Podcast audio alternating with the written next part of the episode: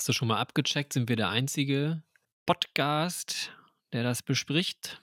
Nee, einen Tag später kam ein anderer von Discovery Channel. Ja, okay, von denen selber. Das ist ja aber. Nein, nein, nicht von. Es gibt auch äh, Discovery Panel heißen sie. Sehr fanboyige Leute. Und hörst du die auch? Äh, ich habe es mir jetzt tatsächlich mal angehört zum Vergleich. Äh, sie haben da drei Stunden drüber geredet und. Oh Gott. Sehr anstrengend tatsächlich. Ja, nee, das ist ja ein bisschen zu viel. Ich habe jetzt schon gedacht, vielleicht kann man das heute so in einer halben bis dreiviertel Stunde abarbeiten. Ja, das ist ja auch eine ähm, sehr einfache Folge, könnte man fast sagen. Aber da müssen wir da auch anfangen, sonst äh, wird das nichts. Können wir sich schon mal alles vorbesprechen und dann. dann nur sagen, ja, ist okay. Ja, ist okay. Wie hat es dir gefallen? Ja. Ma, ma, okay. Ma. Ja, aber ich weiß auch nicht, warum ich jetzt schon. Sind acht Folgen alles? Nee, ne? Zehn müssten es sein. Okay. Ja. Wahrscheinlich muss ich dann bis April oder so auf Folge 8, äh, Folge 9 und 10 warten. Aber ich habe jetzt auch noch mal geguckt, es sind auch wirklich nur Folge 1 und 2 verfügbar. Also ja, ja. wir sind ja jetzt nicht irgendwie schnell vorneweg. Ich verstehe es auch nicht. Aber äh, auf allen Streaming, illegalen Streaming-Seiten sind, äh, da waren noch die fünf Folgen da, als du gesagt hast, die fünf Folgen waren da. Und ähm, ja, jetzt sind acht da. Okay. Könnte es nächste Woche schon wieder zu Ende sein. Was, Paramount Plus oder was? Ja, da, das erwarte ich sowieso. Ich habe mir die Auswahl mal angeguckt, das ist ja nicht so doll. Viel, es hat so einen Videotheken-Charme mit vielen alten Filmen und da hier und da nun mal eine originelle Serie dazwischen. Dann auch nicht vollständig, weil sie auch viel weglizenziert hatten. Und das müssen sie jetzt erst nach und nach wieder reinholen, so wie, äh, wer war denn das vorher? Ah, Disney. Ja, gut, okay wenn man nochmal sich Dexter komplett angucken möchte, dann kann man das da machen. Ach hey. Aber ich weiß auch nicht, wen das interessiert. Ja. ja. Also es ist vielleicht ganz interessant, sich das mit Sky zu holen oder sowas, oder? Weil bei Sky ist jetzt auch mitunter drin.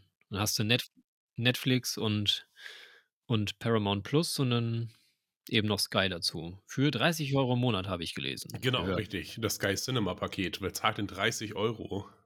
Da hast du noch ein paar, ja, hast du noch die Filme dazu, aber ich weiß nicht. Also du kannst auch für 7,99 einfach bei Amazon den Channel dazu abonnieren. Ähm, das werde ich dann vielleicht irgendwann mal machen, aber jetzt gerade noch lohnt ist noch nicht so interessant. Nee. Also, ja, Discovery Staffel 4 wollte ich mir tatsächlich nochmal angucken. Ansonsten haben sie alles, bis auf Lower Decks, glaube ich. Ist Discovery schon raus bei Netflix?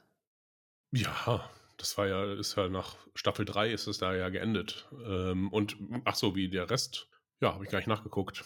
Also die ersten, wenn, dann dürften es ja nur die ersten drei Staffeln sein. Je ne sais pas. Das war doch das große Drama, dass sie dann äh, Staffel 4 nicht mehr veröffentlicht haben, weil sie dann die Lizenzrechte schon einbehalten haben. Okay. Obwohl Netflix dann ja noch Werbung dafür gemacht hat erst. Mhm. Und dann plötzlich, ah nee, läuft doch nicht. Hm. Nicht so gut. Naja.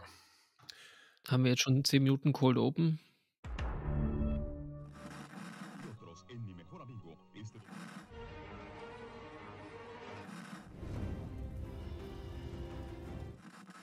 Nächste Stunde versetzt sie in eine Welt jenseits aller Vorstellungskraft. Sie überschreiten die Grenze in... Kinder, macht den Fernseher aus. Davon gibt's viereckige Augen. Hallo Achim. Hallo Dominik. Äh, willkommen, liebe Zuhörer. Herzlich willkommen, liebe ZuhörerInnen. Ja, fallen wir uns weiter ins Wort. Wollen wir noch mal anfangen? Ja. Nein. Hallo Dominik. Was? Hallo Achim. Hallo Dominik. Äh, Hallo Achim. Hallo Dominik. Eine Schleife gefangen. ähm, wir besprechen Folge 2, Staffel 1 von äh, Strange New Worlds, Children of the Comet. Immer noch keinen deutschen Titel. Ich habe ihn gelesen, habe ihn aber wieder vergessen. Ich kann nachreichen, zu äh, letzter Folge ist der deutsche Titel Fremde neue Planeten. Welten. Welten. Fremde neue Welten, ja. Ja, genau. Das hatten sie dann irgendwie ein, zwei Tage später. Und ich habe gerade nochmal bei Wikipedia geguckt. Ähm, steht der neue Titel auf jeden Fall noch nicht drin. Sie sind ja etwas langweilig. Also, wenn das weitergeht, nennen sie es wahrscheinlich Kinder des Kometen. Mag so sein, ja. Damit haben wir jetzt äh, unsere erste richtige Folge eigentlich. Das letzte Mal war ja so eine kleine Vorstellungsfolge mit einem Mini-Problem. Und nun haben wir zu Anfangs auch ein Mini-Problem, was sich dann aber irgendwie immer weiter und weiter und weiter verkompliziert. Das fand ich so ganz interessant von der, von der Struktur her, dass es äh, erst als ja, Standardmission anfing, ähm, dann hatten sie schnell eine Lösung irgendwie erarbeitet, haben die Lösung umgesetzt mit irgendwie vier Photon Photontorpedos und äh, da sind dann irgendwie Antriebsmodule drauf. So ganz genau habe ich es nicht verstanden, aber ist dann auch nicht so lange relevant, denn dann kommt ein äh, Schild. Das ist das erste Problem. Dann entdecken sie, dass da irgendwie eine, eine Basis drauf ist oder ein, ein Gebäude auf jeden Fall. Ja, um dieses Kraftfeld zu deaktivieren, äh, müssen sie dann auf den Planeten drauf. Dann aktiviert sich das Kraftfeld leider dummer, äh, dummerweise wieder und ein Schiff taucht auf, Hirten tauchen auf, das Problem wird immer größer, sind leider besser bewaffnet und äh, so wird es immer komplexer, das Problem. Und dann dürfen sie den Planeten nicht mehr anfassen irgendwann. Äh, Kometen. Naja, Komet. Wie, wie heißt er doch gleich? Ich hab's mir nicht gemerkt. Quinn irgendwas, glaube ich. Nee, Naasha Eve oder Ach so. so. Ah, ah, ja. Der Hirtenname. Stimmt. Wir sollten nicht so respektlos sein, wie uns die Folge ja am Ende vermittelt. Ja. Und den Namen richtig aussprechen und äh, ihn erstmal kennen. Das kennen wir bei mir schon weg. Ja, aber das ist doch eigentlich, das ist doch gar nicht die Haupthandlung, oder? Was du jetzt gerade so zusammengefasst hast. Die Haupthandlung ist doch eigentlich Uhura. Es ist doch eine Uhura-Folge. Ja, das ist richtig. Das merken wir auch gleich zu Anfang, äh, weil Uhura das Logbuch einspricht mhm. und sie ihren ersten Selbstzweifel und Zweifel an ihrem Platz im Universum und dieser Crew äh, überwindet mit dieser Folge. Das stimmt, ja. Das ist eine Uhura-Folge mit einem Problem. Also ich fand, äh, fand den Einstieg ganz witzig. Genau, sie erzählt ja in ihrem Logbuch so, so ganz locker, wie es so ist. Und äh, dass sie jetzt auf dem Weg zum äh, Dinner mit dem Captain ist und in Gala-Uniform erscheinen muss, weil ihre Kollegin sie dazu genötigt hat. Und dann trifft sie auf ihre Kollegin und merkt, ah, scheiße, doch nicht Gala-Uniform, du hast mich verarscht.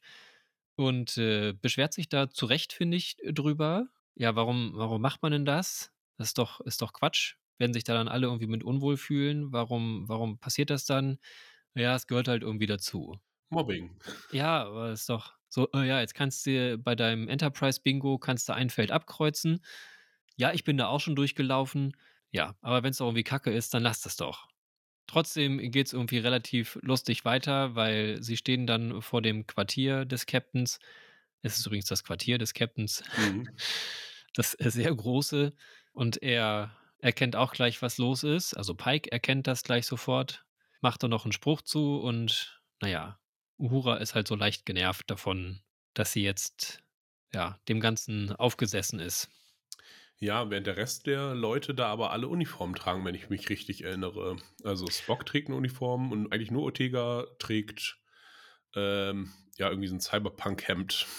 Ja, so, so also so ein bisschen gemischt. Auf jeden Fall nicht Gala-Uniform. Sie ist halt auf jeden Fall overdressed.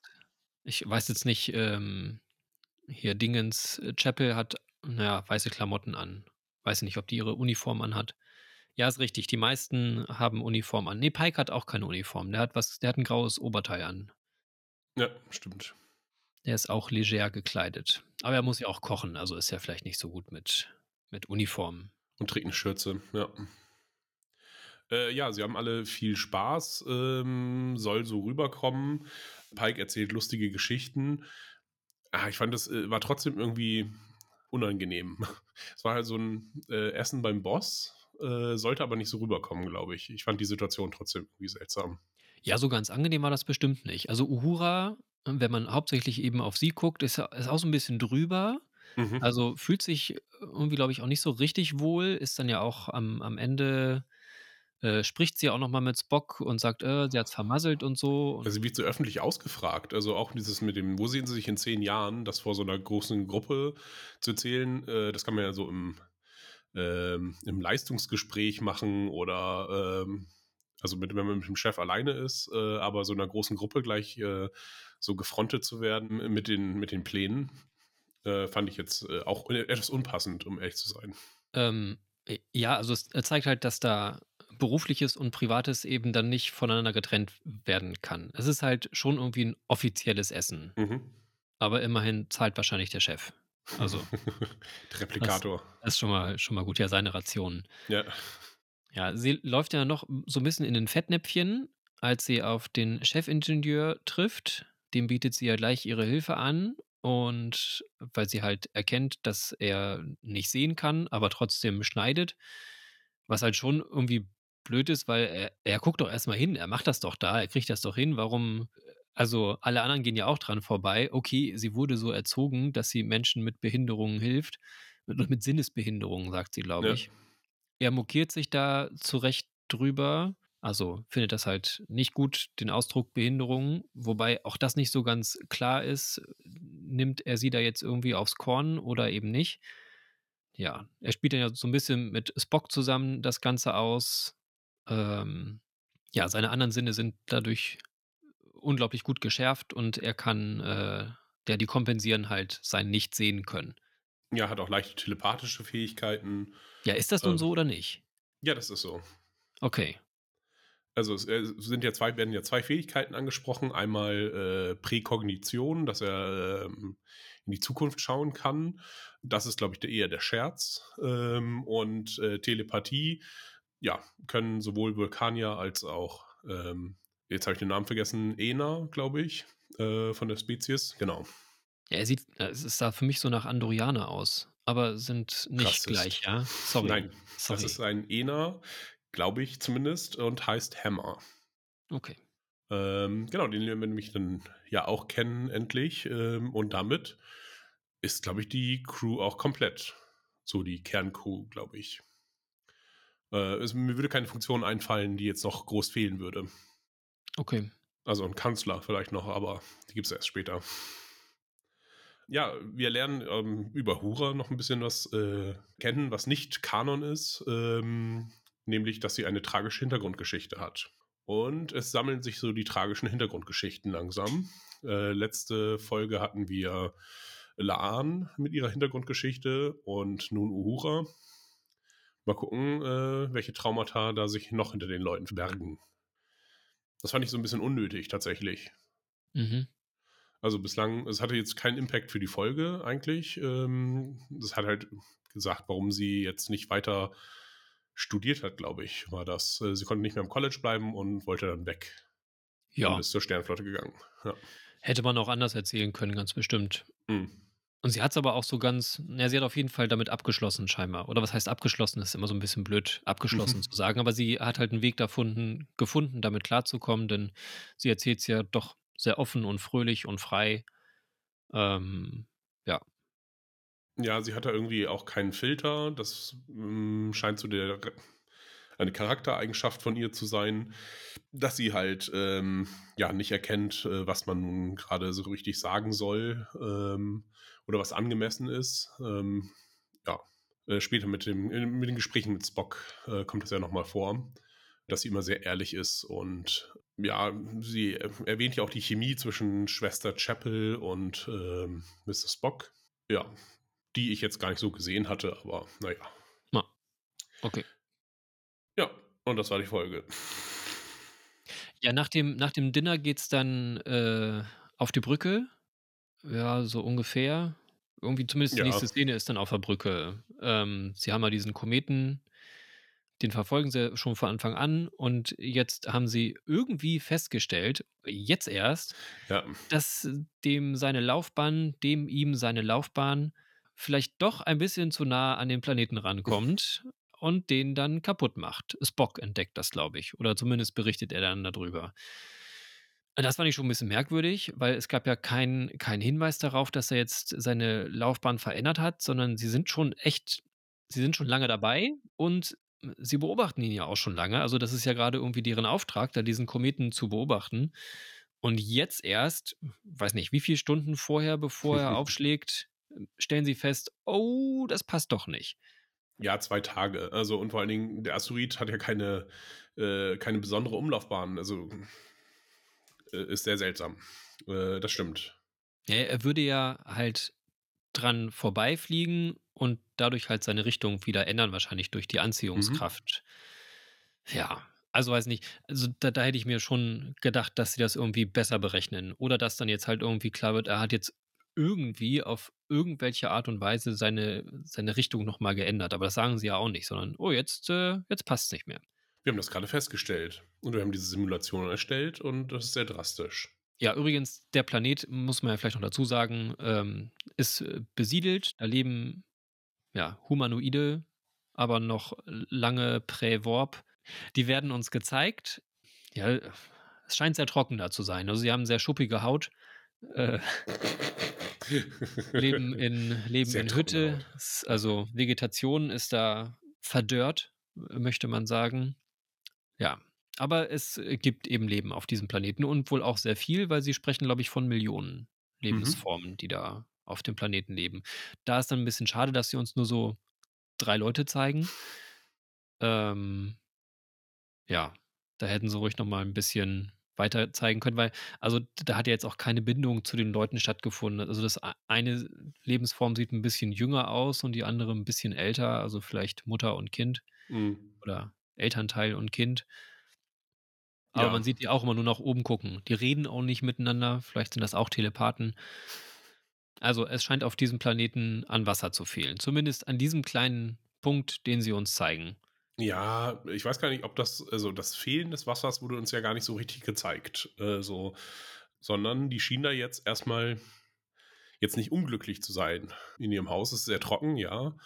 Aber also später findet ja diese Umweltveränderung statt und da dachte ich mir, ja, Glück gehabt, äh, dass das äh, Wasser jetzt nicht ätzend für sie ist oder mhm. dass sie Wasser brauchen denn also das Leiden habe ich da jetzt nicht gesehen, dass es sicherlich ein hartes Leben ist und dass sie da irgendwie sehr, äh, ja, sehr einfach leben. Äh, das hat man schon gesehen, aber nicht, dass sie, dass sie jetzt unglücklich wären. Das Vieh verhungert, äh, verdurstet, wie auch immer. Ja. Ja, also da, da war halt der Ausschnitt zu klein. Also man hat es ja, halt genau. überhaupt nicht gesehen. Und diese Simulation, die sie gezeigt haben, da, da sah auch der Planet sehr wasserreich aus. Also, es sah halt nach großen Meeren aus. Also, es hätte auch eine Simulation von der Erde sein können. Ja. Und von weiter weg sah es jetzt auch nicht so aus, als gäbe es da gar kein Wasser. Also, ich weiß nicht, ob jetzt einfach das Problem ist, dass da kein Wasser in der Atmosphäre ist, dass sie halt ja, dass es eben nicht regnet und das Wasser halt nicht von da, wo es angelagert ist, sich nicht weiter verteilt oder ja, keine Ahnung. Habe ich nicht ganz verstanden. Ne. Na ja, sie freuen sich auf jeden Fall am Ende. Das sieht man schon. Ja. ja. Glück gehabt. Hatte der Planet, äh, der Komet dann doch äh, recht gehabt mit seiner Prävision, wie auch immer. Naja, zumindest in, in dem Moment, als Spock das verkündet, dass das nicht passen wird, ähm, endet dann das Cold Open und das ist nach zehn Minuten, also da war ich dann mit einem, oh, es stimmt ja, das fehlt ja noch. ähm, es war ganz schön lang. Äh, das Intro äh, beginnt erst mit dem, nachdem das äh, also sie haben ja schon dann die Lösung äh, noch im Cold Open quasi erarbeitet und lösen dann ja schon die Lösung aus mit den Torpedos und äh, dann der Schutzschild ist, glaube ich, das dramatische, der dramatische hm. Übergang. Ja, okay, gut, das kann auch sein. Also ja. im Grunde haben sie uns das Problem, also haben sie uns die Crew vorgestellt, äh, das Problem und die Lösung und dann nur das Scheitern der Lösung. Also es ist tatsächlich schon im Grunde die, ja, gefühlt die halbe Folge äh, schon im Cold Open gewesen. Und dann, wie gesagt, äh, läuft es einfach nicht so gut. Und das ist ja dann auch ein Punkt, den sie beim Essen aufmachen. Äh, manchmal laufen Dinge einfach so beschissen, dass man nur noch lachen kann. Ähm, was ja dann mehrmals, glaube ich, äh, referenziert wird. Ja, noch zweimal. Mhm. Trifft für die Folge auf jeden Fall zu. In den Situationen, in denen es angebracht wird, fand ich das jetzt gar nicht äh, so passend. Ähm, zum Beispiel Spock äh, lacht ja dann tatsächlich, was sehr Spock untypisch ist, sagen wir mal so. Ja. Äh, über die Com-Einheit, als er, äh, als ihr Plan im Grunde funktioniert hat. Insofern, also es schien ein Plan gewesen zu sein, den sie am Ende gefasst haben, auch wenn uns nicht erzählt wurde. Und der hat funktioniert und äh, wunderbar und muss eigentlich nicht sagen, dass äh, es so beschissen lief, dass man nur noch lachen könnte. Ja. Was, was war der Plan? Das habe ich, ich habe es mir zweimal angeguckt und wenn ich es jetzt richtig verstanden habe, ist, Spock hat das Shuttle erhitzt. Ja. Und ist um den, um den Kometen geflogen und hat äh, dann so ein Eisstück abgebrochen. Äh, all das haben sie uns aber nicht erzählt. Also auch sowohl, dass der Komet aus Eis besteht irgendwie, äh, mhm. zog so, so einen Schweif äh, ab, Das konnte ich auch nur dem entschließen, dass er irgendwas von Hitzeschilden erzählt hat äh, und dass das Shuttle rot geglüht hat, obwohl es keine Atmosphäre halt da gibt. Ähm, ja, das war alles nicht wirklich nicht ersichtlich. Ich musste es mir zweimal angucken und konnte es mir dann auch nur aus dem Kontext erschließen, was dann passiert ist. Mhm. Und dafür, dass wir uns alle, alle anderen Pläne im Grunde vorstellen, weil also er macht, äh, Pike macht das dann mehrmals mit, ja, ich brauche eine Lösung und dann gibt der eine Person eine Lösung und die andere Person gibt eine Lösung und er findet alle gut und dann probieren wir es aus und dann macht er so ein Geheimnis um, äh, um den letzten Teil. Ist halt nur Spannung einfach und wäre gar nicht so nötig, nötig gewesen eigentlich. Weil das hat eigentlich nur verwirrt, dass man nicht wusste, was denn eigentlich jetzt hier passiert. Mhm. So die letzten zehn Minuten. Ja, na gut. Also auf jeden Fall müssen sie irgendwann auf diesen Planeten drauf. Ähm, Kometen. Äh, Kometen, ja genau. Und äh, wollen ihn untersuchen, können dann runterbeamen, haben aber nur zwei Stunden Zeit. Das mit der Zeit, da haben sie irgendwie eine doppelte tickende Zeituhr drin. Einmal haben sie wegen der äh, Strahlung nur zwei Stunden Zeit, ähm, was nur einmal ganz kurz erwähnt wird und danach irgendwie keine Rolle zu spielen scheint. Ach ja, deswegen kriegen sie diese Spritze, oder? Genau. Mhm. Und dann haben sie nochmal die, noch eine zweite tickende Zeituhr, weil halt Kirk sich dumm anstellt und äh, sich in Lebensgefahr befindet. Ja. Ähm, ja, Kirk ist dumm. Das fand ich sehr, irgendwie ganz witzig. Also, äh, er hat ja schon diesen blöden Schnurri und äh, äh, dann ist auch noch der Idiot, der, der einfach mal Dinge anpackt äh, auf, auf fremden äh, Welten. So ein bisschen wie ein Alien. Und ist dann auch ausgenockt und spielt dann überhaupt gar keine Rolle mehr. Ja. Wie auch andere Personen auf dieser Außenmission, nämlich Laan, die überhaupt nichts zu tun hat. Also dafür, dass sie im, letzte Woche im Fokus der Folge war, macht sie da überhaupt nichts. Guckt ein bisschen skeptisch und sagt, ich kann nicht singen. Da hätte mir so ein Worf besser gefallen, dass sie irgendwie äh, den typischen Sicherheitsoffizier-Move macht und einfach mal, ich will auf was schießen und dann muss, müssen Spock und Uhura sie abhalten. Naja, Worf hätte auch gesungen. Das stimmt. Das stimmt. Mit äh, viel Klingonenwein. Wie heißt der? Blutwein. Ja, auch ohne wahrscheinlich. Ähm, ja, sie ist, sie ist da so ein bisschen über. Ich meine, es ist schon ein bisschen klar, dass sie mitgeht, weil sie sind halt auf einem äh, ja, unbekannten Gelände, was aber scheinbar ja schon mal geformt wurde durch irgendeine Intelligenz. Das stellen sie ja fest. Mhm. Also von daher ist es ja schon, schon gut. Sie sichert ja auch die Umgebung, aber ansonsten guckt sie tatsächlich nur böse eigentlich. Also es ist nicht so ganz klar, was sie jetzt meint und denkt und will. Ja. Sie beteiligt sich halt auch überhaupt nicht an der Problemlösung. Also Spock kann offenbar nicht helfen, äh, sondern motiviert dann nur Uhura oder versucht es zumindest. Mit mal mehr, mal weniger Erfolg. Und alles wird auf, der ganze Druck wird auf Uhura ähm, belassen. Und sie sagt ja auch noch, ich bin hier nur, ich bin hier nur Kadett und habe hier gar keine Ahnung von gar nichts. Ähm, könnten die Senior-Offiziere vielleicht mal irgendwie was sagen oder hier mal äh, was tun, bitte? Ähm, ich versuche mein Bestes, aber irgendwie der ganze Druck dieser Mission landet irgendwie auf mir. Mhm. Dass der dumme Senior, mein, Men mein Mentor, äh, nun so dumm war, irgendwie Zeugs anzufassen, obwohl ihm jeder gesagt hat, dass er da mal äh, einen Schritt zurücktreten soll. Spricht jetzt nicht dafür, dass ich in Starfleet bleiben möchte. Ja. Er ist doch irgendwie äh, ja, fast erschreckend, wie wenig Ausrüstung sie mit haben. Also, ja. sie haben ja jeder einen Phaser, den kriegen sie noch zugeworfen. Und dann, naja, halt in ihren Anzügen die aber auch irgendwie scheinbar keine besonderen Zusatzfunktionen haben, außerdem, außer dass sie äh, Lebensfunktionen anzeigen und einen Tricorder, den man auch als Defibrillator nutzen kann, im Zusammenspiel mit dem Anzug. Ja. Aber sonst, ja, haben die irgendwie nichts dabei. Also so gar nichts. Uhura hatte ihr Schreibpad, wo sie äh, Zeichnungen macht. Ja. Ähm, okay. Ja, genau. Nee, ja. sie haben wirklich nichts dabei. Also ich meine, das ist ja aber eigentlich ja, ist ja fast ein generelles Problem bei Star Trek, dass sie immer nur ihren Tricorder und einen Phaser dabei haben.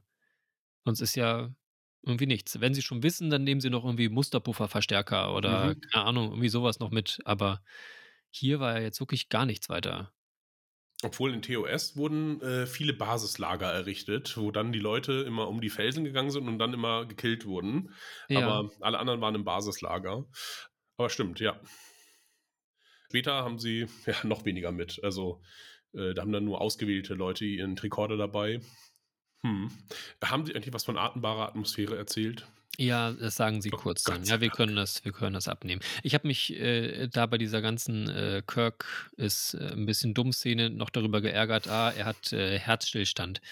Und, äh, das kriegt man halt auf jedem Erste-Hilfe-Kurs erzählt: „Na ja, Ja. wenn Herzstillstand, dann ist tot. Also, dann dann kannst du, ähm, Herzdruckmassage noch machen. Das geht dann vielleicht, aber 'n Defibrillator bringt dann nichts. Dann Ne.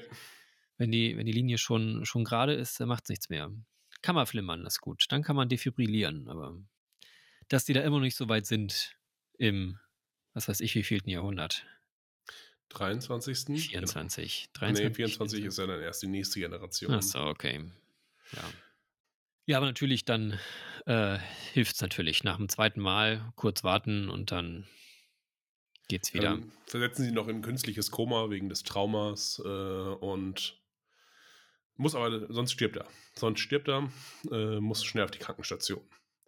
Ja. Na gut, also sind sie unter Zeitdruck und, äh, Uhura muss es lösen. Und dann dachte ich ganz kurz: „Oh Gott, jetzt kriegen wir 'ne Musical-Episode.“ Äh, entdeckt, dass das Ganze, äh, musikbasiert ist. Äh, ich habe es nicht alles verstanden, aber na ja, äh, man singt und dadurch versteht einen das Gerät. Also, es ist ein großes Mikrofon, äh, so scheint es mir auch gewesen zu sein, weil ja dann Pike hört den Song, den Uhura singt oder gesungen hat beim Essen und gesummt hat. Ja, genau. Ihr ihr Lied, was sie schon, äh, beim Dinner gesummt hat, hat halt diese Station aufgenommen, der Komet Bahubali oder wie auch immer. Ähm, ja, und gibt das dann halt als Signal wieder. Aber warum warum auch das? Also, warum, wenn der Komet intelligent ist, warum macht er das? Wo schickt er das hin? Warum, äh, zeichnen die Hirten das nicht auf? Also, die den ja scheinbar schon die ganze Zeit begleiten und irgendwie entweder supergeile Tarntechnologie haben oder sich sehr, sehr gut verstecken können. Ja. Ähm, ja, also, wa warum macht dieser Komet das? Dann ist auch irgendwie merkwürdig, warum wollte jetzt der Komet, dass sie da hinkommen und dass er dann also, er wusste schon, als er das erste Signal gesendet hat, er würde diesen Eisbrocken abbrechen, was dann wieder sein seine Laufbahn wieder, äh, am Planeten vorbeiführt. Und das heißt, Spock ist da zwar langgeflogen, aber das wusste der Komet schon vorher, aber er brauchte sie Genau. trotzdem. Ja. Also, er hätte es nicht aus freien Stücken abbrechen können. Also, er brauchte schon Spock dafür, aber Er wusste einfach, dass Spock, äh, da sein würde. Okay. Also, es war alles vorherbestimmt und musste so passieren. Genau, das resoniert ja dann, äh, mit Pike, äh, und der Diskussion mit Una, denn, äh, der hat sein Trauma noch nicht abgelegt, was ja auch realistisch ist. Ähm, und es geht dann darum, ja, was ist denn nun Vorbestimmung und, äh, wie viel eigenen Willen hat man denn darin? Ähm, ja, da lässt die Folge auf jeden Fall, äh, wieder Platz für Diskussionen, denn der Planet, äh, wusste bereits, dass all das passieren würde, aber er brauchte halt trotzdem noch die Aktion, äh, der Menschen dazu. Also, von sich aus wäre da nichts passiert, aber er wusste halt, dass das passieren würde. Self-fulfilling prophecies, na ja, vielleicht so was in der Richtung. Okay.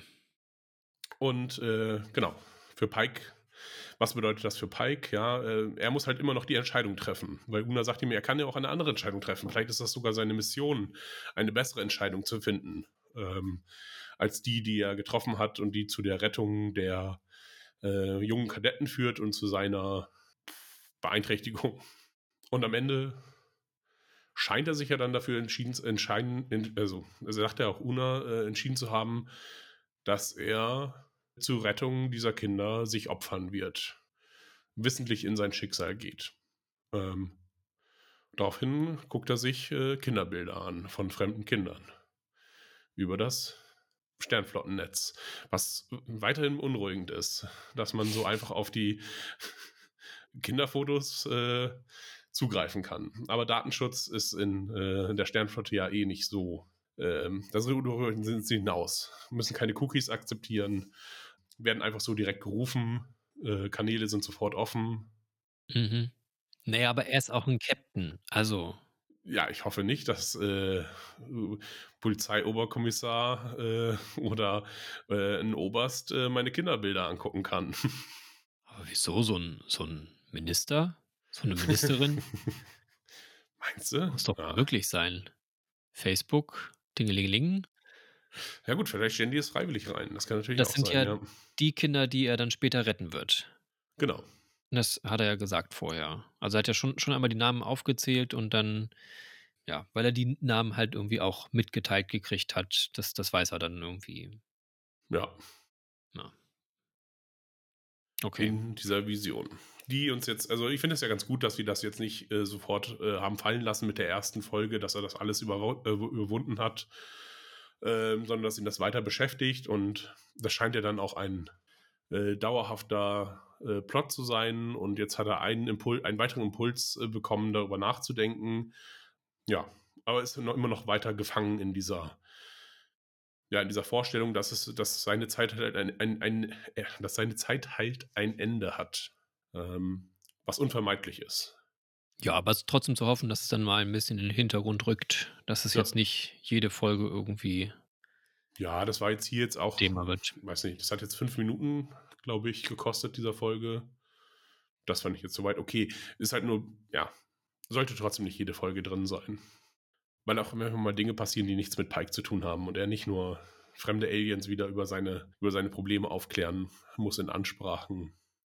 Apropos Aliens, ähm, ganz furchtbar fand ich tatsächlich diese Hirten. Die sahen echt scheiße aus, äh, weil es halt so ein kompletter CGI-Charakter war, äh, der es wirkte irgendwie, als wenn er jetzt in ein Videospiel getaucht äh, worden wäre und da im Gegensatz auch zu den irgendwie ganz nett designten Aliens auf der Oberfläche wirkte das total fake. Also wie in so einem Computerspiel, dass man dann nur eine Mission bekommt oder ähm, ja. Ja, aber noch nicht mal ein gutes Computerspiel. Also dann so eine, so eine Videosequenz bei äh, Frühen äh, 2000er Games irgendwie. Ja, Mhm. Star Trek Elite Force oder so. Ja. Glaube ich 2002 rausgekommen. Ja. Ja, die sahen, die sahen wirklich nicht gut aus. Also auch irgendwie, ja, hätten sie irgendwie mehr zeigen können. Äh, Dann denke ich mir auch immer, ja, wie sind denn diese Schiffe dann oder diese, diese Brücken dann angeordnet? Warum sieht man bei den, bei den Gegenüberliegenden immer nur die, den, den Captain oder die Person, die spricht? Warum dann nicht auch mal irgendwie ein bisschen mehr von der Brücke? Weil ich glaube, da von Pike wird man nicht nur Pike gesehen haben, sondern wahrscheinlich auch irgendwie den Rest der Crew oder zumindest teilweise. Also da hätten sie uns wenigstens mal ein bisschen mehr Einblick in dieses Schiff geben können. Ja, es waren nur so ein paar Lichter im Hintergrund. Also es sah, ja, man sah halt überhaupt nichts. Man sah halt nur das äh, ge- bärtige Gesicht und äh, ähm, ein paar Lichter. Der hätte auch irgendwo sein können. Dass es auf diesem anderen Schiff ist, das war nicht schön. War vielleicht ja auch irgendwo, vielleicht ist eher eine Sonde, die gesteuert wird. Homeoffice gehabt. ja, äh. ja, genau. Ja. Das ist nur eine Drohne, wie die Hirten heute arbeiten. Ja, die sind so recht fanatisch auf jeden Fall und ähm, wie du schon gesagt hast, verfügen offenbar, über sehr gute Tarntechnologie, denn sie tauchen wirklich fünf Meter vor, dem, vor der Enterprise auf und alle sind sehr überrascht. Verstehe ich nicht. Da hätten sie zumindest sagen können, äh, ja, aus dem Schweif des Kometen äh, haben sie sich rausgelöst, aber das ist ja auch ein Riesenschiff, was so wirkte, als wenn das ähm, ja so groß wie der Komet ist. Die Größe des Kometen schwankt auch irgendwie von Szene zu Szene. Ja. Ja, das ist ein bisschen merkwürdig. Und ich habe auch nie so ganz verstanden, sind sie jetzt vor dem Kometen oder hinter dem Kometen? Weil dann sagen sie, sie sind vor dem Kometen, aber im nächsten Bild sehen sie, wie der Komet weiter, also viel weiter von ihnen weg ist, obwohl sie sich extra vor den Kometen gepackt haben, damit sie dann gegen den Kometen gegenfliegen, wenn die jetzt äh, die, die Hirten ihnen nicht helfen. ja, Ja, alles sehr unklar. ja ein, bisschen, ein bisschen sehr eigenartig. Unklar ist irgendwie auch, dass äh, erst sagen sie halt, oh, die sind aber, äh, ihre Technologie ist so viel weiter als unsere, sie sind unglaublich bewaffnet, wir sollten uns nicht mit ihnen anlegen. Mhm. Und äh, was macht er dann? Zwei Phaserschüsse und, oh ne, ihre Waffen sind, äh, äh, liegen da nieder. Es war sogar nur ein Phaserschuss. Ah, okay. Und dann brauchen sie eine Viertelstunde, äh, um sich zu erholen wieder. Nee, das war nicht. Eine Minute. Ah. Also sie sagen, es ist eine Minute, aber in der einen Minute äh, weichen sie aus und äh, lassen Spock zum Shuttle und irgendwie schafft das dann ja auch noch aus dem aus der Enterprise rauszukommen und dann da irgendwo abzutauchen. Also diese Minute ist irgendwie sehr sehr lang gedehnt. Mhm. Und auch dieses, äh, also was total logisch ist, wenn man jemanden hat, der, äh, die beschützen ja diesen Kometen, ja, stell dich möglichst nah, klassischer Geiselnehmer-Move, stell dich möglichst nah an den, äh, an den Planeten ran, äh, dann wirst du nicht beschossen. Da kommen sie dann erst recht spät auf die Idee. Ja, aber da war das Schiff auch, das war schon immer zwischen denen. Also das, das Hirtenschiff. Die haben sich da gut positioniert. Das kann man schon sagen. Bis das ähm, Manöver Ortega dann kommt. Ja. Wie viele beste Piloten der Sternenflotte gibt es eigentlich? Und warum sind sie immer auf dem Schiff, was wir gerade verfolgen? Das, das finde ich ja ein bisschen zweifelhaft. Also, Tom Paris. ich weiß, genau, Paris ist auf jeden Fall der beste Pilot Und überhaupt. Chakotay ist auch gleichzeitig der beste Pilot. Okay. Riker ist der beste Pilot. Äh, wen haben wir noch? Kirk. Der selber auch. Ja. Okay. Nee, ansonsten kann ich mich mehr, äh, an nicht mehr erinnern. Ja. Naja, gut, bei, bei TNG ist auch irgendwie nicht so nötig, irgendwie sehr gut zu fliegen. Bis auf in Folge 1, wo Riker den. Ah, nee, zwei, in zwei. Äh, ähm, da muss äh, Riker manuell ankoppeln, glaube ich, oder Mm. abkoppeln. Ja. Und da wird gesagt, dass er ein Top-Pilot ist. Ähm, und dann natürlich im Kinofilm, wo dann sein, sein Joystick rausspringt. Ach Gott, ja. Ja. In Nemesis, glaube ich. Ich weiß nicht. Nee, das ist äh, in der Aufstand. Ah, okay. Da ist ja in diesem Nebel und dann muss er da durchfliegen und dann, ja. Das ist schon mit der Enterprise eh. ja. Ich weiß gar nicht. Travis. Nee, Quatsch. Travis ist gar nicht der. Wer ist denn bei Enterprise der Pilot? Der Mayweather. Wahrscheinlich auch der Beste. Okay, es sind unterschiedliche Zeiten, aber ja. Und, und wer ist auf der Discovery? Da brauchen sie keinen eigentlich, oder? Müssen sie nur springen. nee, genau. Aber doch, hier, da sind äh, ähm, Uohu. Oh ja, stimmt. Ist sie die Pilotin? Nee, gar nicht. Die andere. ist nee, die andere, Pilotin. die mi- mit dem deutschen Namen. Ja, die ist aber auch, das ist auch die beste. Na gut, die haben sie natürlich jetzt gestrichen. Es ist ja die gleiche Zeit eigentlich, aber die haben sie ja gestrichen. Äh, ich weiß nicht mehr, wie sie heißt. Sind alle fantastisch. Aber das äh, erzählt ja Spock auch, äh, nämlich Uhura, dass er unter tausenden Kadetten wurde sie ausgewählt. Und das ist alles so hart, äh, in die Sternflotte überhaupt zu kommen und dann noch auf das Flaggschiff, äh, dass da natürlich nur fantastische Leute sind. Ja, aber dafür ist der Ensign, der Dienst hat, wenn Uhura nicht Dienst hat, mal nicht so gut. Äh, ja, der Autopilot übersetzt das so. Ja, und was meinen Sie? Hm, Hm. okay. Sie hat einfach den Autopiloten an, nicht den Autopiloten, Ja, ich weiß. äh, Autoübersetzer angemacht. Und dann verpasst sie auch noch die Kommunikation, äh, als sich die, die Hirten wieder melden. Und äh, da muss dann auch Uhura darauf aufmerksam machen. Also da zeigen sie nochmal sehr deutlich, ja, Uhura ist halt die, die irgendwie wesentlich besser ist, weil sie kann sogar mit den Knöpfen umgehen. Ah, okay. Da hatte ich nicht drauf geachtet, aber äh, ja. Ach so, und äh, dann war mir noch eine Sache aufgefallen mit dem Fanatismus, was du eben auch nochmal äh, erwähnt hattest. Fand ich ganz spannend, dass sie ja schon vor Jahrzehnten haben diese Hirten den Auftrag bekommen, nicht Jahrzehnten, Jahrhunderten Jahrtausenden. oder Ja. vor tausenden Generationen, sehr, sehr lange Zeit zurück. Also Generation kann ja bei denen auch nur zwei Jahre sein oder so, wie bei Hm. Okampa. Alles nicht so viel Zeit, aber dass es halt schon sehr viel Fanatismus ist, weil naja, irgendwann hinterfragt man ja auch mal so einen Auftrag vielleicht. Also dieses, äh, die heilige Pflicht, wir, wir müssen das unter allen Umständen machen, ja, dann, also man kann es ja auch mal hinterfragen. Und Vor allem muss es unglaublich langweilig sein. Also der ist ja nicht wahnsinnig schnell unterwegs, ähm, wie wir festgestellt haben. Und dann zwischen so Planetensystemen vergehen halt schon mal ein paar hundert Jahre vermutlich. ja, und sie können ja auch nicht wirklich sich weiterentwickeln eigentlich. Also die haben dann dieses Schiff, was, was wollen sie dann machen? Also sind die so gut aufgestellt, dass die sich auch mal ablösen? Ähm, oder ist Mhm. das so ein Viel-Generationenschiff? Denn, also die Größe ist natürlich, spricht dafür, aber ja, weiß nicht. Es wäre natürlich spannend, solche Fragen vielleicht irgendwie zu klären, aber Das wollte die Folge jetzt auf jeden Fall nicht. Am Ende hat er halt nur noch mal so einen leicht selbstgerechten Auftritt mit, äh, ja, äh, vielleicht sind sie das nächste Mal äh, vielleicht etwas, ähm, etwas großzügiger, was die Ansichten äh, anderer angeht. Und äh, Pike nickt und lächelt dann nur. Und ich dachte, das sagt, das will uns diese Folge eigentlich irgendwie gar nicht erzählen. Ähm, das haben sie jetzt da irgendwie so ein bisschen reingedrückt, denn so wirkt es so, als wenn sie ein bisschen belämmert wären, als wenn sie nicht gemerkt hätten, dass äh, Spock das ausgelöst hätte und sie das ja aktiv versucht haben zu verhindern, den Willen des Kometen. Wenn, dann hätten, hätte man ja sagen müssen, ja, wir lassen ihn jetzt einfach in Ruhe und was mit ihm passiert, passiert und der ist ja so intelligent offenbar, dass der Planet das vorhersehen kann, was passiert und wird sich dann halt schon in die richtige Richtung bewegen. Wir sind eigentlich im Grunde überflüssig als Hirten. Naja, also da wäre vielleicht auch nochmal interessant gewesen, naja, Sie haben schon recht, der, der Komet entscheidet auch und er weiß, Ja. was passiert, aber es hat uns eben gebraucht. Also das erfahren Sie dann ja erst nach diesem letzten Gespräch mit den Hirten, aber da hätten Sie ja trotzdem noch mal sagen, also hallo, wir Ja. haben jetzt schon unseren berechtigten Anteil gehabt. Genau, und der Planet wollte das ja, oder der Komet wollte das ja so. Ja. Denn er hat uns das ja schon vorher mitgeteilt. In einer Sprache, die wir halt nicht verstanden haben. Äh, ach ja, und übrigens, falls ihr den, Planet, den Kometen nicht versteht, es geht um Musik. Nur so als Hinweis.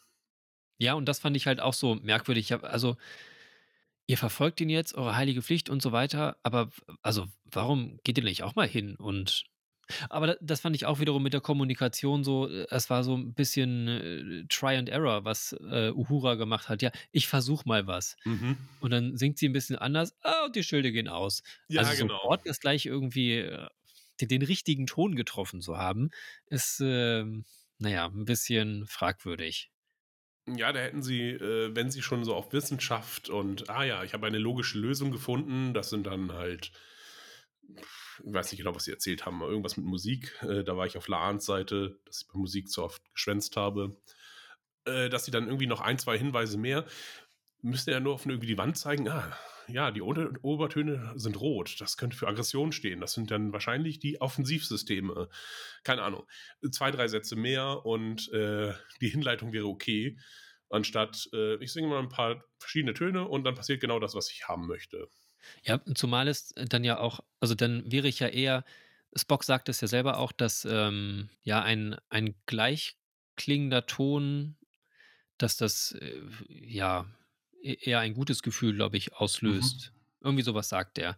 Also wenn es ähm, harmonisch ist, ist es auf jeden Fall was Besseres oder dass es wohlklingend ist. Das lässt sich ja auch in Zahlen umrechnen und so weiter. Aber Uhura hat dann eigentlich eher, als sie dann den, den Schild senkt, naja, nicht, nicht so einen schönen Gleichklang, sondern das ist dann eher so ein bisschen disharmonisch.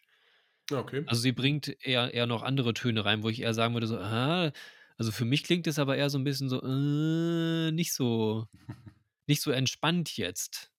So. Und wenn ich nicht entspannt bin, dann senke ich ja nicht meine Schilde. Dann ist ja eher das Gegenteil. ja. Also dann hätte sie ja wirklich so das mit dem, was zu anfangen ist, so wir, ja, ich erzeuge irgendwie, wenn man Musik als so universale Sprache irgendwie darstellen möchte, dann wäre ja wirklich was, was sehr harmonisches, vielleicht angemessener gewesen. Mhm. Ähm, ja, oder dass zum Beispiel ähm, Uhura und Spock zusammenarbeiten, dass sie halt den musikalischen Teil äh, und linguis linguistischen Teil übernimmt und er könnte ja dann die Mathematik dazu übernehmen. Aber das ist, äh, das kam jetzt auch nicht so gut rüber. Und ich glaube, was du meinst, ist, dass Spock gesagt hat, ja, die, ähm, dass Vulkanier das so ansehen, wenn etwas gut klingt, muss es auch schön sein und dann ist es auch logisch. So in der Richtung war das, glaube ich. Kann sein. Das war die äh, vulkanische Philosophie zur Mathematik. Oder wenn etwas schön ist, dann ist es logisch oder sowas in der Richtung. Ja, ganz nett fand ich tatsächlich, dass sie den musikalischen Hintergrund, den man von Uhura und Spock, den man in ein, zwei schlechten Episoden von TOS ja schon gesehen hat, äh, dass sie, er spielt so eine Leier, glaube ich, vulkanische Leier und äh, sie singt und tanzt gerne nackt ähm, äh, auf Sanddünen. Ähm, Das ist aber erst sehr viel später. das ist wirklich sehr viel später, ja.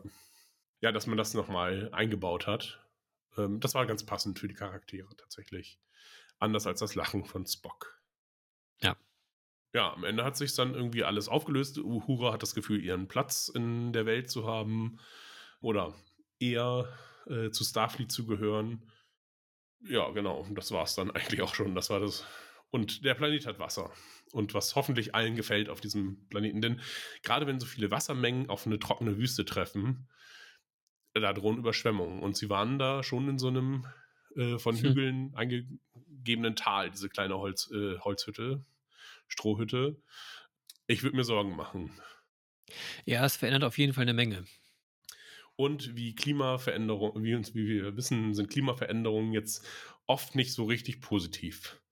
Tja, aber der Komet wird es wissen. Ja, hoffen wir es. Er, er taucht ja dann vielleicht nochmal später wieder auf äh, am Planeten und sagt, oh Gott, was habe ich denn hier angestellt? Was ich ganz cool fand, dass man die Enterprise tatsächlich mal ausweichen gesehen hat. Das haben wir, glaube ich, noch nie so gesehen. Oder überhaupt ein Sternflottenschiff, das sich mal so hin und her bewegt. Also doch, die, die Feind. Die hat das ganz fleißig gemacht. Mhm. Ja, das sah ganz gut aus, tatsächlich. War so eine Mischung aus. Ja, es ist nicht, nicht super schnell gewesen, sondern so, wie es realistisch vielleicht für diese Art von Größe des Schiffes ist. Weil sonst waren sie ja doch immer sehr stationär und haben dann von da aus gesteuert und waren auf einer Höhe miteinander und dann haben, wurden Ausweichmanöver angesagt, aber man hat nie gesehen, dass da irgendwas passiert ist.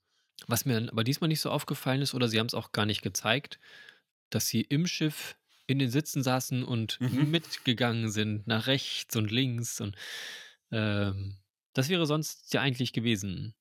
Ja. Ich glaube, da war, war tatsächlich nicht. Es hat nur immer ein bisschen gewackelt, wenn sie beschossen wurden. Ja, sehr heftig sogar. Pike äh, hätte es ja fast über das äh, Sturzgeländer geworfen, als er vorne stand und dann die ersten Torpedos ein, ankamen. Ja, und sofort sind alle Anste Anzeigen gestört. Also alle mhm. Bildschirme fingen sofort an zu flackern. Schon mal präventiv. Oh nein, es kommt was. Ja, ein, äh, wie ich fand, irgendwie sehr, wie gesagt, die jungen Cringe-Moment äh, war Pike, der, oh, Kenia, ah, ich habe den Osambeko, habe ich äh, befahren. Ah, das ist mein Dorf in der Nähe. Und das wirkt alles so, ähm, ah, ich habe Work and Travel gemacht in Australien. Ähm, ich, ich, weiß nun, was Australien ist. Äh, kennen wir uns vielleicht? Ähm, ja, fand ich, und auch das mit dem, mit dem Dorf und den 22, so als wenn Kenia jetzt auch im 23. Jahrhundert immer noch es wirkte so, als wenn, als wenn da wirklich nur drei äh, Strohhütten wären und Uhura da aus diesem Dorf kommt und ah ja, den anderen Wei den weißen Mann, den, den den Fluss entlang gefahren ist, den habe ich gesehen. Auch was sie erzählte, das gibt 22 Dialekte und ich muss, wenn man was von jemandem möchte, dann muss ich die Sprache verstehen können. Das hat sich eigentlich mit, müsste sich eigentlich irgendwie erledigt haben mit dem ja, Universal-Translator oder äh, der Einheitssprache, die dann existiert. Ja, das ist sowieso wie, dass es noch unterschiedliche Sprachen gibt, ist ja irgendwie, also das ja. kann man ja nur noch, dann, ja, muss ja, muss der ja auch sein, der Universalübersetzer. Ja. Also man versteht sich ja immer in der eigenen Sprache dann, oder? Ja, ja, so Wenn verstehe ich das. Wenn du mir Englisch reden würdest, würde ich dich dann auf Deutsch hören, weil ich Deutschhörer bin. Genau. Gut, Deutschhörer. Deutschhörer. Gut. Deutschland. Äh, ja, ansonsten, ähm, ja, wie fandest du die Folge insgesamt? Ähm, ja, sie war unterhaltend, ähm, auch sehr kurzweilig. Als ich sie dann das zweite Mal gesehen habe, war sie auch sehr schnell vorbei. Ja, also hatte jetzt keine großen überraschenden Wendungen. Ich fand das ein bisschen einfach gehalten, dass sie in, in dieser Szene ähm, beim Captain's Dinner eigentlich schon, schon die Lösungen für, für die ganze Folge dann kreiert haben, dass dann halt alles von da ähm, gespeist wurde. Also einmal mit dem, mit dem Gesang und dann aber auch mit der Präkognition. Ähm, ja, das war halt ein bisschen einfach, bisschen einfach erzählt. Aber es ist halt auch so klassisch Star Trek. Also in den ersten zehn Minuten wird halt irgendwas erzählt, was dann irgendwann in den letzten 35 Minuten dann noch benutzt wird. Ja, das ist, ja, also es gibt ja so A- und B-Handlungen, die so ganz außer parallel laufen einfach. Ähm, und hier haben halt, und manchmal führen A- und B-Handlungen dann halt wieder zusammen zu einem und dann ähm, lösen sich beide äh, Plot-Elemente auf. Mhm. Und das halt in diesem Fall ist, ja, gab es A- und B-Handlungen. Es gibt halt diese persönlichen Momente und ja, die haben so ein bisschen resoniert, das stimmt. Ähm, mit dem Haupt, mit dem, ja, nicht Hauptplot, äh, sondern mit dem Storyplot, der die Geschichte irgendwie voranbringt. Mhm. Ja, ansonsten würde ich dir da voll zustimmen. Es war eine einfach ziemlich okay Folge, die gut wegzugucken war. Die Lösung fand ich am Ende zu schnell und äh, verwirrend. Ähm, ja, da haben sie sich dann, ja, da haben sie diesen Überraschungseffekt dann halt irgendwie versucht zu nutzen, um damit irgendwie noch Spannung zu erzeugen, äh, die man gar nicht weiß, was da jetzt nun passiert und warum Spock dann nun mit dem Shuttle ähm, was äh, rumfliegt, was gar nicht so nötig gewesen wäre eigentlich, weil spannend war die Folge jetzt tatsächlich zu keinem Zeitpunkt. Man hat das so weggeguckt und ah, was passiert was und sie haben offensichtlich einen Plan. Ah ja, okay. Aber dass sie da irgendwen gezittert hätte, äh, gab es gar nicht. Weder um die unbekannten äh, Planetenbewohner noch um äh, die Crew. Also man weiß ja auch, dass Kirk überlebt, weil er später sterben muss. Pike darf nicht sterben, Uhura darf nicht sterben, Spock darf nicht sterben. Ja, maximal Laan. Äh, wahrscheinlich hat sie sich deswegen zurückgehalten mit dem Red Shirt. Äh, ich sage mal gar nichts. Ich werde meine Hände in den Hosentaschen behalten und mich hier hinstellen und möglichst wenig tun. Ja. Was noch so ein bisschen fehlt, ist, finde ich, eine, eine übergeordnete Handlung. Also, sie erzählen uns ja, haben wir schon gesagt, in dem, äh, wie heißt es denn? Im Folgenlied. Intro. Im Intro. Naja, weil es, ja, eigentlich am Anfang steht. Ähm, erzählen Sie uns jetzt, Sie sind auf fünf Jahresmissionen, aber das haben Sie jetzt irgendwie noch nicht irgendwie nochmal näher erläutert. Sind Sie jetzt schon auf dieser fünf Jahresmission oder kommen Sie dann auch hin? Sind Sie gerade weit weg von der Erde? Keine Ahnung. Ja. Weiß man nicht. Und wenn Sie auf fünf Jahresmission sind, was ist denn Ihre Mission? Also einfach weit weg sein und erkunden und erforschen oder haben Sie jetzt noch gar nichts zu gesagt?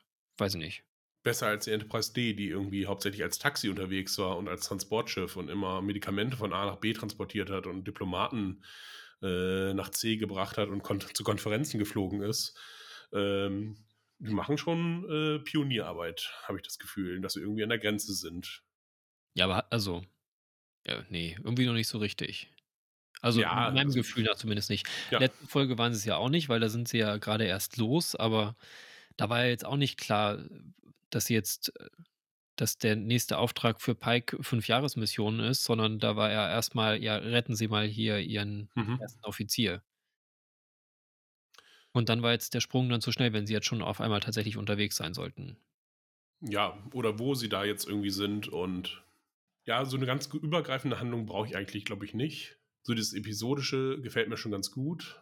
Vielleicht könnte man irgendwie so mal einen Zweiteiler machen, äh, damit man auch noch ein bisschen komplexer werden kann. Und weniger persönliche Traumata wäre total nett. Also die dürfen ja alle Charakter haben, die Leute, aber sie müssen ja das nicht alles immer mit einem Trauma begründen, was dann zufällig auch noch immer mit dem Plot der äh, aktuellen Folge ähm, irgendwie was zu tun hat. Vielleicht können sie einfach normale Probleme haben. Eine Katze, die sich nicht trainieren lässt oder äh, beschissenes Datingleben. Oder sich halt in Hologrammfiguren verlieben. Süchte haben. Ja, aber Holodecks, gibt's, gibt's da schon Holodecks? Nee, oder? Nee. Also doch, äh, die Enterprise entdeckt, äh, also die Enterprise NX äh, 01, vermutlich, ähm, die entdeckt eine Rasse, die Holodecks hat, aber Holodecks müssten erst ja, in TNG oder da, also davor eingeführt werden. Aber in eine andere Sucht. Dann ist einer Trinker, meinetwegen. Ja. Das wäre auch okay. Okay. Mal gucken, was noch kommt. Ja, genau. Ähm, Picard ist auf jeden Fall schneller abgebogen ähm, äh, auf die Spur des, der Schlechtigkeit. Ich weiß nicht, was diese Metapher sollte, aber war allerdings auch spannender, darüber zu spekulieren, wie es denn weitergeht. Ja. Weil hier kann man halt gar nichts sagen. Das kann jetzt, ist jetzt nächste Folge, passiert irgendwas anderes und jemand ja. anderes hat ein Trauma. Ja. ja, oder irgendwas Schlimmes passiert. Tribble genau. oder sowas. Oder keine Ahnung. So bitte nicht. Äh, ja, deswegen kurze Folge, äh, aber hat mir trotzdem wieder Spaß gemacht. Vielen Dank, Achim. Ja, ich danke dir auch. Vielen Dank, liebe HörerInnen. Bis äh, nächstes Mal. Vielleicht schaffe ich es, diese Folge schneller zu schneiden. Danke, danke. Danke für deine Arbeit. Kein Problem. Gib mir Geld. Auf Wiedersehen. Auf Wiederhören. Um über das Erscheinen neuer Folgen informiert zu sein, abonniert uns im Podcatcher eurer Wahl oder auf Spotify. Dort könnt ihr uns, wie auf iTunes, auch gerne 5 Sterne hinterlassen. Außerdem folgt uns gerne auf unserem Instagram-Kanal unter viereckige Augen, ein Wort, oder auf Twitter unter 4ea-podcast. Um zu kommentieren, besucht unsere Homepage 4-eckige-augen.de oder schreibt uns eine E-Mail unter viereckigeaugen.podcast at gmail.com. Überall wird die 4 als Zahl geschrieben. Vielen Dank und bis zum nächsten Mal bei den Viereckigen Augen, dem Podcast für Serien und serielle Kultur.